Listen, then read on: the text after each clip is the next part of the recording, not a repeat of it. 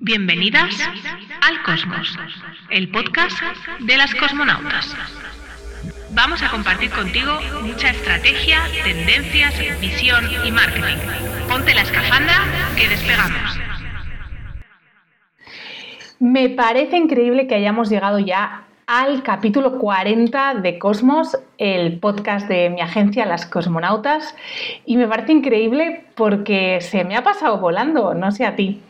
Bienvenida, bienvenido a este capítulo 40, en el que te quiero hablar de algo que todos los que emprendemos hemos eh, seguramente sentido en algún momento.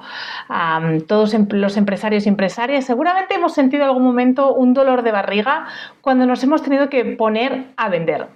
Esto es especialmente sensible en los servicios donde normalmente hay muchas reuniones de venta.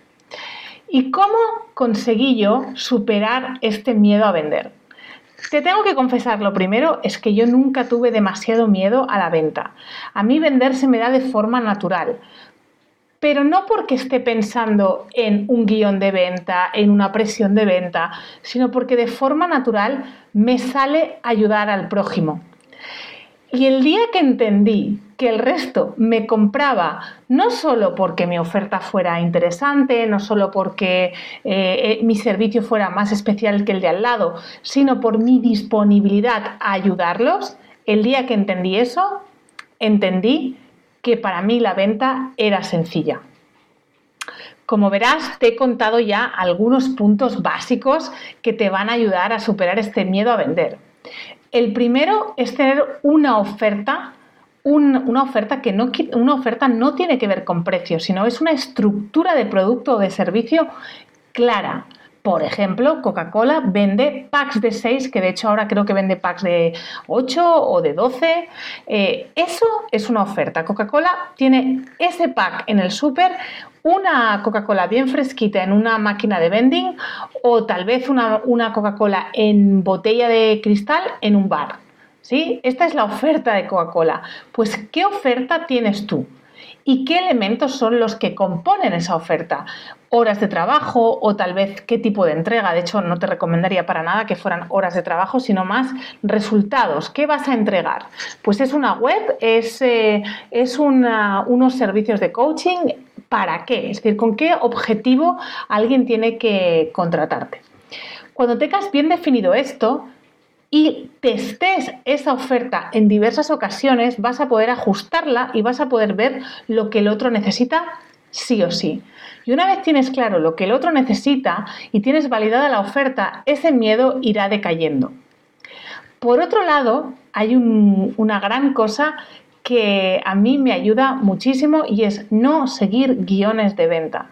A mí los guiones de venta me atrapan, me constriñen. ¿Y qué me pasa con el guion de venta? Que como me atrapa y me constriñe y tengo que pensar y tengo que pensar que tú estás pensando lo que yo, ¡buf! ya me angustio. Yo no sigo guiones de venta, lo que no quiere decir que mis llamadas no tengan una estructura de venta. De hecho, te invito a que tus llamadas tengan, tus llamadas de venta, tus encuentros de venta, tus reuniones de venta tengan siempre una estructura clara. Que empieces preguntando, escuches de forma activa, reformules eso que tú has entendido para acordar que, habéis entendido lo mismo y plantees una primera solución. Eso no quiere decir que le ofrezcas la solución, sino que le plantees cómo puedes ayudarle, ayudar a esa persona, a esa empresa, a ese negocio escucha, escucha activa, vaya, em, acuerdo y solución. Para mí estos son los tres pasos. Luego, si quieres, puedes añadir una pequeña tensión de venta ofreciendo, por ejemplo, un bono, un valor extra, si toman la decisión en un tiempo determinado. En mi caso, nunca ofrezco esto, lo que hago es em, les, les eh, agendo una llamada para poder hacer un seguimiento. En general, mis llamadas de venta ya he recopilado la información necesaria antes de la venta y lo que hago es ir a la llamada muy preparada. He dedicado unos 40 minutos a, preparar esa llamada y no todo el mundo tiene acceso a esa llamada. Filtro muy bien para que cada una de esas llamadas a mí me generen por lo menos un medio cliente, que digo yo. si, no, si no cierro esa, esa llamada, pues que se quede muy cerca o, que por lo menos yo vea que este es un cliente para mí.